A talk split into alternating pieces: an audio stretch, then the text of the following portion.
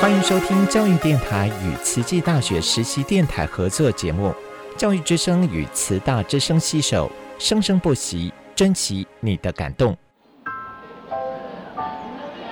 读大学到底有什么了不起的？就多一张文凭啊！多一张文凭，出去也不一定有工作啊。哪有？我觉得很好玩的，还可以交许多朋友，还可以学到。一八三七年，热力学大师焦尔问他的老师道尔顿：“受教育的目的是什么呢？”道尔顿说：“教育的目的在鼓励学生从事基本的问题探索。”大学有许多课程，目的不是让你得到高分，而是让你了解自己。欢迎收听由慈济大学教育团队制作主持的《大学了不起》。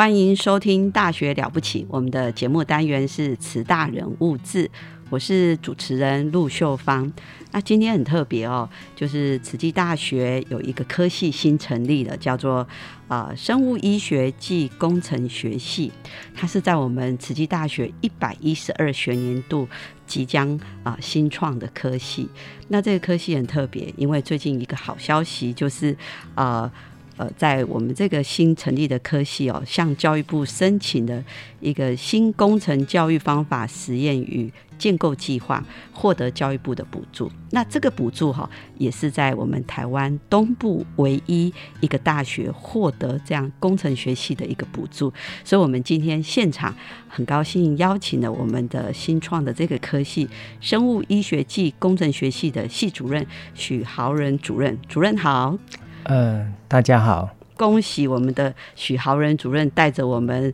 这个科系的诶团队啊、老师啊，哈，这个新科系啊、新气象，所以呢，好消息啊陆续传来哦。那事实上，我们这一个系，如果简称来讲，是叫。呃，医工系，好，医工系哦。那医工系它的前身是生命科学系，所以我们首先请我们豪人主任哈，请主任来谈谈，在这一个转型成为这个医工系的这个历程当中，我想应该还是保有我们慈济大学原来这个科系的特色，但是又符合现在一个社会的趋势跟人才培育的趋势，来转型成这个医工系。所以我们请豪人主任来跟我们讲，呃，成立的一个初。中哈，当初会成立，就是说我们要转型成医工的话，呃，其实主要原因是因为呃，之前好像就是说呃，有讨论到呃，慈大跟慈科大要并校的这样子的一个过程哈。嗯。那所以其实在这并校里面，其实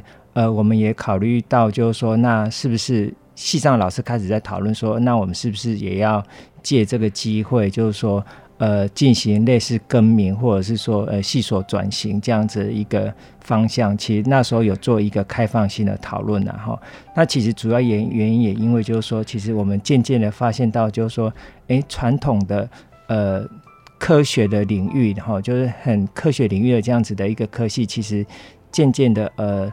在台湾里面其实受到了关注会稍微少一点点这样子哈。主要原因就是说，可能哎。应用性，我觉得在特别是在近几年，其实学生学习完大学的基础课程之后，他怎么去应用他在学校里面所学的，然后应用到他的工作领域上面。好，所以呢，其实这个部分的连接是比较少。好，所以后来那时候我们就开始讨论，系上的老师在讨论，呃，就是说，哎，转型的这个方向哈，然后方式大概到底是如何。所以后来其实经过了那一个暑假，好几个。月，然后大概好几次的会议，所以我们后来决定就是更名成呃生物医学暨工程学系这样子。嘿，这个过程大概是这样。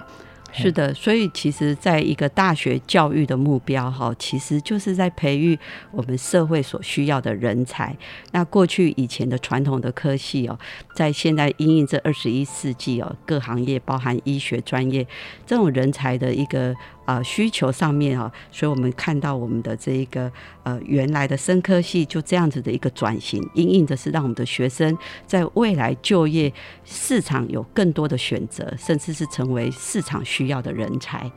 那所以这样子的一个呃，我们原来这个豪人老师以及带领的这样的一个师资团队，这么的用心来做规划。那我们这个生物医学工程就是将工程的技术跟生物医学相结合哈。那所以可能可以做设计啦，可以做创造一些我们在健康医疗照护产业所需要的仪器设备，或是硬体或者是软体哦。那所以是在今年。啊，一百一十二学年度要招生哈，那请问一下主任，我们大概预计是招多少的名额，以及各个管道是如何进来的？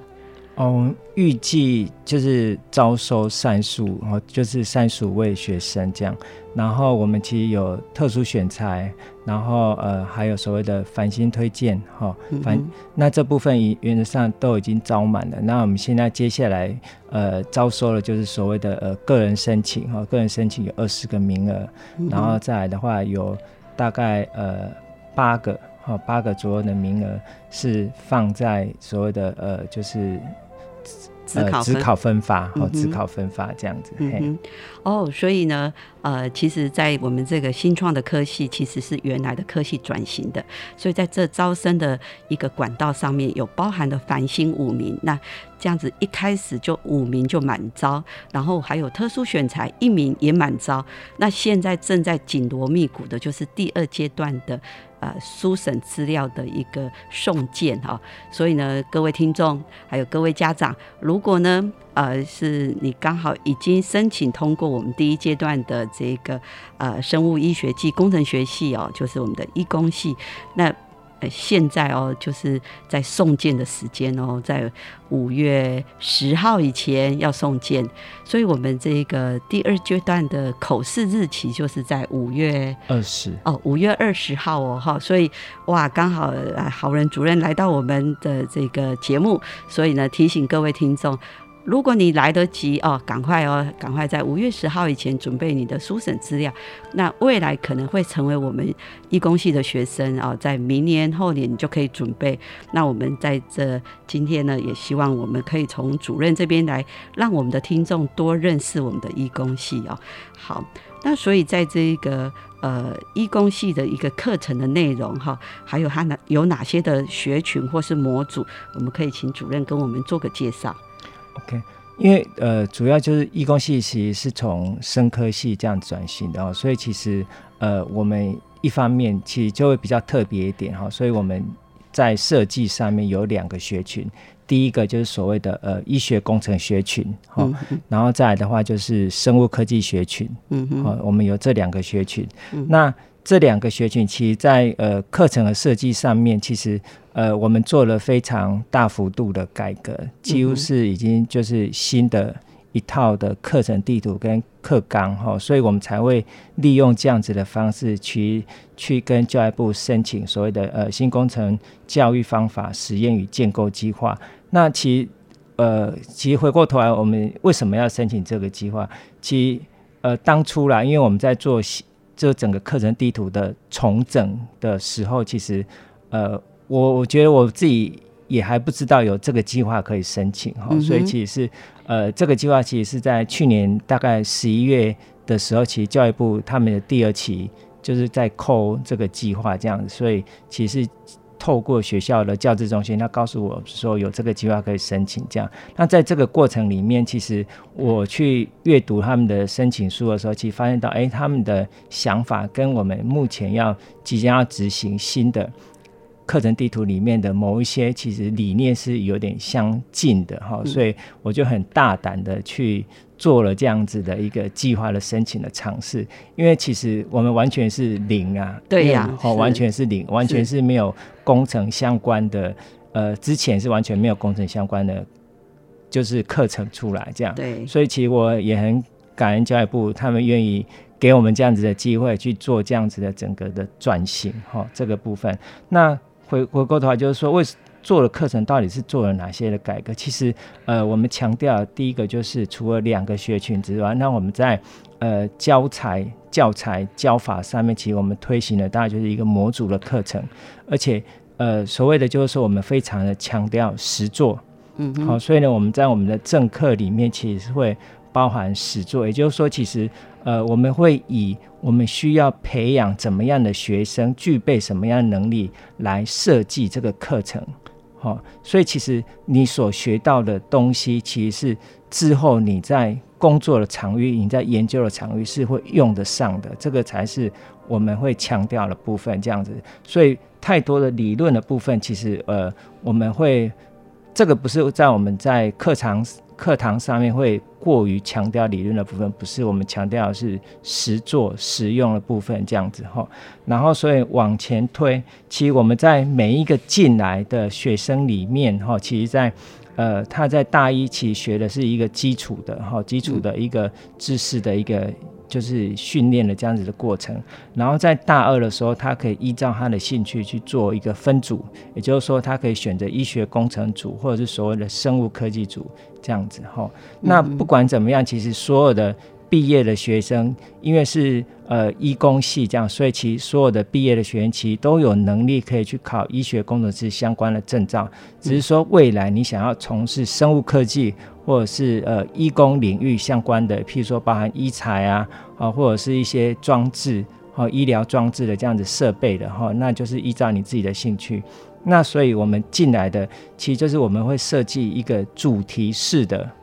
客群，哈主题式的客群。假设譬如说，诶，我们目前开发了，即将因为这个计划的关系，所以我们会开发五个主题式客群，哈，包含就是说所谓的纳米为例的包覆药物的制备。假设以这样子的方式，或者是所谓的呃脊椎损伤病患，他的治疗前后，他的肌电图，好肌电图的讯号的分析，这样子的这种问题，然后我们往前推，说，诶，那如果要实做这样子的一个专题的话，我希望在课程上面需要做哪些的调整，所以我们会设计的相关的进阶模组课程，好，然后呢，那我们在每一个课程里面多多少少会带到这个跟我们的主题相关的一些呃几周的课程内容，所以让学生知道说，我学了这个进阶课程，目的是我可以用到做呃肌电图的分析，或者是做纳米微粒材料的包覆的这样子的制备。那再往前推呢，从进阶推到之前就是基础的课程。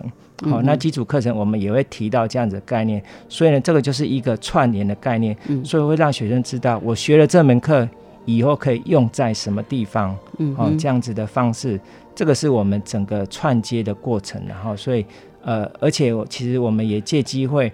改建了呃所谓的三间的实验室哈，因为我们之前没有呃电子电路相关的实验设备，所以也因为这一次的转型，所以我们会添购相关的实验设备这样子。哦，所以呢，刚刚听豪人主任的介绍哦，其实在做一个科系转型，然后成为一个新的科系的时候，其实在老师在用心思考怎么样的一个教育的内容是符合社会的需要，就没想到竟然是跟教育部也正在。推的这个政策啊，就是要能够呃有一些新创哈，然后要有一些呃新的教育方法、新的工程教育方法来培育未来的人才。那刚刚哦的主任有提到哈，有这些课程地图的设计，那让学生哈在大学四年当中，除了理论能够熟悉、能够认识，然后再做一个呃实际操作、实际练习、实际的去产出一个产品，所以这样子也成立了新的实验室哦。那我们可以请主任再介绍这实验室大概是什么样的特色？因为哈，我们为什么会做这样子的特色？因为就是说，其实我们在系所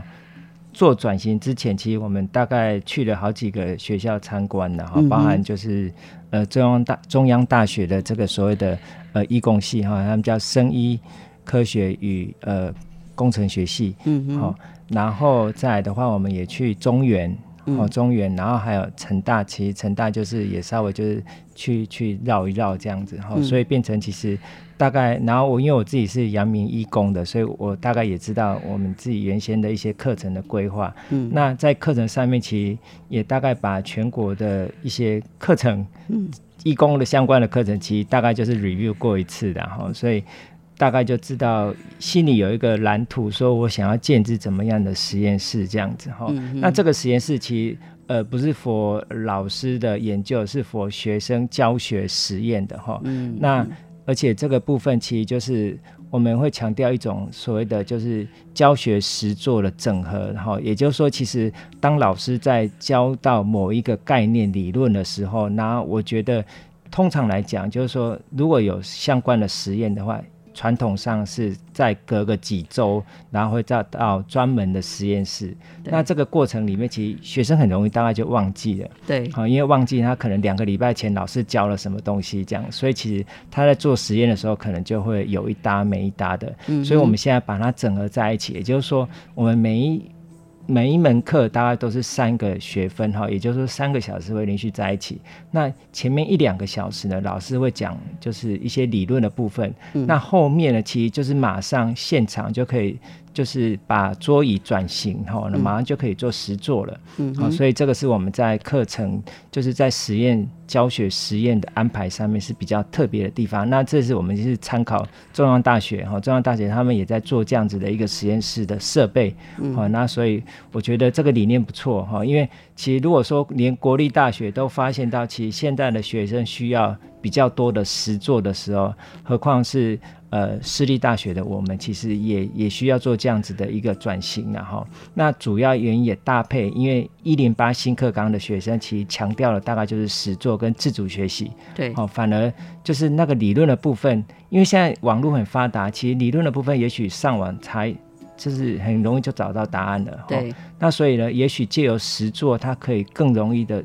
加深这个理论上面的一个印象，然后，所以这个是我们做这样子的转型的一个。初衷这样，嗯，所以在建制整个我们教学的一个设备哈，还有实验室，呃，豪人主任跟老师们呢，其实真的是到呃台湾的其他的学校呃去做一个观摩学习。那甚至豪人主任自己本身就是医工医学工程博士毕业，所以有他自己自身的经验，然后又能够去取经其他学校，然后来建制。那强调了又能够呼应我们教育部的一个新课纲，就是让我们现在的年轻人是以实作哈实作为主，那理论为辅，那其实这样子一个相辅相成，让学生在一个学习的新专业、新技能能够更有成就感哦。那接着我们就是民众也会很好奇说，那读医工系。未来的出路哦有什么哈？刚刚主任有介绍多，哎是可以考这个证照哈，所以我们再请主任跟我们多介绍一下读了这个医工系这四年未来的出路有哪些？呃，其实传统上哈，就是说呃念就是医学工程学系，因为其实它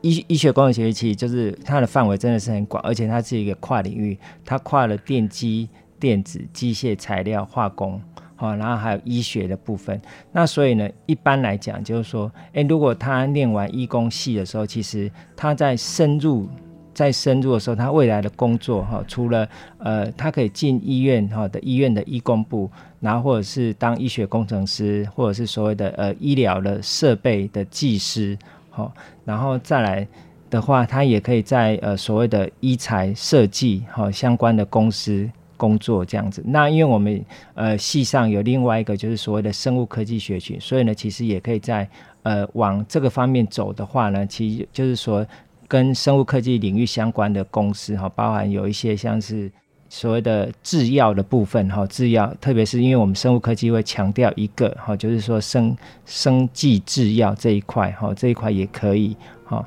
那另外呢，就是说。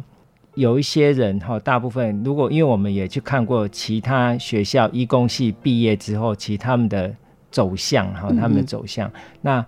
除了研究所这个撇开不谈之外，蛮多的，大概会有将近三分之一到一半的人会投入所谓的呃传统的呃电机电子的这种工程领域的工作，或者是所谓的呃半导体相关的产业。哦，这个部分，那其实这也是我们其实在检视我们自己的课程的时候，其实呃，我们的必修课程学习完之后，其实是我们应该可以相信我们的学生已经有具备了一个基本的工程师的这样子的一个能力了哈。所以未来我们的课程哈，就是大概呃三四年后，我们的课程大概有第一届的毕业生出来之后，我们的课程将会去申请一个国际工程教育的认证哈，我们叫 IEET。那这个是目前全台湾很多的工程学系哦，他们会去做一个工程教育的认证。那这个认证其实对学生有好处，那未来他去国外哦去申请去深造的时候，其实他所学的课程其实是等于就是一个呃国外的学校就会认可了哈，因为。有有一些会觉得，哎，你你好像以前啊，在其他科系可能会觉得，哎，你这好像这是什么的课程名称，是不是他想要的？可是你经过这种 IET 的认证之后，它等于就是一个打包票，哦的意思的概念啊，这是我们未来会做的部分。哦，所以我们这好人主任哦。帮学生规划的，就是说未来哦，在除了一个你专业很实在的能够有这个实做的一个技能之外，你甚至是要在升学或是在台湾的这些呃传统的产业哦，在这个电机啊、电子啊、资讯啊，甚至呃。甚至如果未来在你对这个生生生物科技的呃制药呃有兴趣，也可以找这样的一个医药的一个一个产业去做学习，然后再来你在这个慈济大学的医工系的学习的课程，呃，未来啊老师也会去申请这个呃国际的一个医学工程的课程的一个认证，所以你训练的过程是能够成为是呃。国际认可的一个训练的过程哈，学习的学习的内容是能够被认可的。那其实哦，像我自己是护理的背景啊哦，那你知道像我们这个呃病人哈，大多时间哦都是在病床上。那他们在病床上，有时候我们在医院哦，最怕的就是病人万一跌倒了。那这跌倒的意外事件，哈，就是说，哎，病人在住院期间怎么会有这个意外事件？所以我们其实都很需要这个医学工程人员，他有设计一些啊监视器或是一个床铺的一种叫做这个床床上的体重的移位哦。那可能他只是翻个身，或是他坐着，那这个他这个 sensor 哈，他这个感应器就可以连接到护理站，甚至是护理师的手环。那这样子我们就知道说，我照顾的那个病人他目前身体有移位了，我要去注意他的安全。嗯，哎，那我们就很怕说，就是怕跌倒。那甚至是居家哦，就是有一些长辈哦，他的年轻人白天是在上班，可是家里没有人。那万一他如果跌倒了，那他又没有办法立刻去打电话，那怎么办呢？所以就会有佩戴一些安全的手环。那他只要按一个按钮，那他或许就是家里的人就知道说他在他要找他有急事。所以其实真的在这个医学工程哦，它可以是在我们一个在医学医疗。的领域，或是我们居家健康的领域，或者是说在生物技术发展上面的领域，它都是可以成为一个很重要的一个协助我们串接起来，然后解决我们的需要跟解决我们的问题。对，因为主要是现在大概大家活的，就是年龄寿命越来越长，这样子，所以其实。到后面，然后就是你非常需要那个医疗的照护的这一块。那其实怎么样把工程技术的概念引进来，跟医疗结合？哈，其实包含就是除了诊断之外，诊断治疗，我觉得长照的部分其实也是非常重要的。然后，所以其实呃，像刚刚陆老师讲到的那个，其实我们呃最近也就是我们在应聘一位新的老师的时候，他的其实他的研究领域其实也就是说，诶，他在他的它叫做智慧床垫，哈，所以其实他们也在在他们的床垫上面其实放了一些晶片，嗯，好，所以因为他觉得，哎，目前的研究有一些显示，就是你的睡眠是否充足，哦，是否睡眠的品质好坏，其实会影响到你的呃所谓的我们叫做呃就是失智，会跟失智有一些关联，哈，所以其实会有。做这方面的一些研究跟一些产品的开发，哦，大概也是类似这样子的意思。对，所以哦，像这个这个，我们随着呃我们的整个呃医疗的资源哈是非常的完善，所以我们人的寿命会延长。但是呢，我们真的还是很需要这些呃辅助的器材跟设施来提醒我们在健康的维护上是不是需要注意了。那这个智慧床垫听起来不错，因为有时候我们都是带。手环，它会记记录我们的睡眠哈，深度睡眠跟浅眠。那其实我们有时候都不不太喜欢，哎，这个手环有准吗？所以如果说有一个有一个智慧床垫，或是有一些辅具，那它就可以提醒我们目前身体的状况，或者是说用这样的一个呃一个设施哦，或是一个资讯的一个软体，让我们可以跟人的连接是更快速、更确实。嗯嗯，好。所以呢，今天很高兴哦，听到我们这个慈济大学在一百一十二学年度新成立转型的科系，叫生物医学暨工程学系，许豪仁主任来到我们的现场介绍这个新的科系。那我们希望说，呃，我们在新的科系，那但是有我们非常丰富的这些呃经验的老师哦，来带领这个科系，然后成为培养我们现在我们社会所需要的人才。所以呢，呃，现场的听众如果有兴趣的话，可以。多多介绍到我们的这个慈济大学生物医学暨工程学系的网页，可以来更进一步认识我们这个新的科系。好，那谢谢豪人主任来到我们今天的节目，谢谢。冷冷的冬天夜晚，我抬头一望，弯弯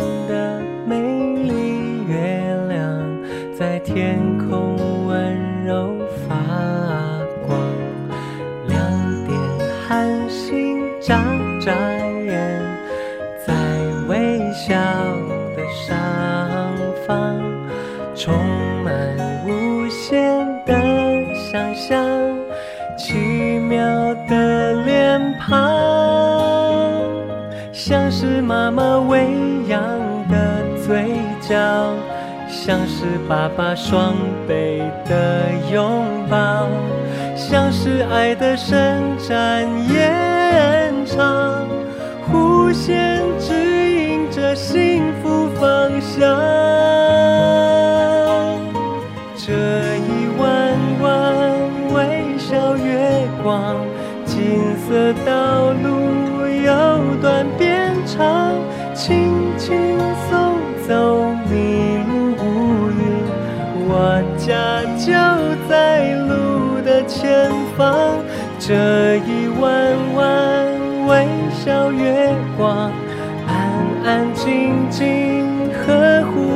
回家。谢谢你的守望，让我把一切看清楚。就算寒风呼呼，也变成温暖旅途。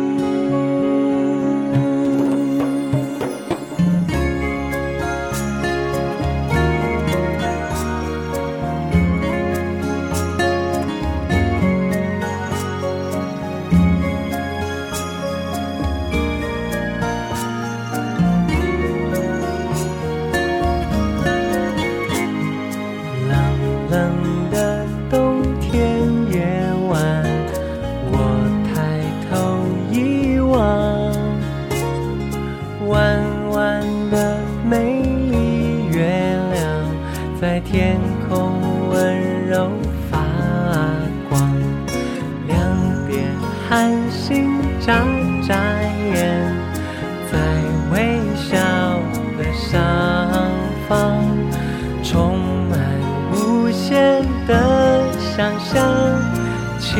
妙的脸庞，像是妈妈喂养的嘴角，像是爸爸双倍的拥抱，像是爱的伸展延长，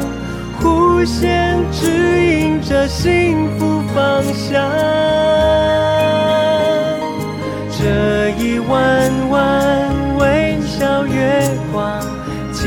色道路由短变长，轻轻松走迷路乌云。我家就在路的前方，这一弯弯微笑月光，安安静静呵护我回家。谢谢你的守望，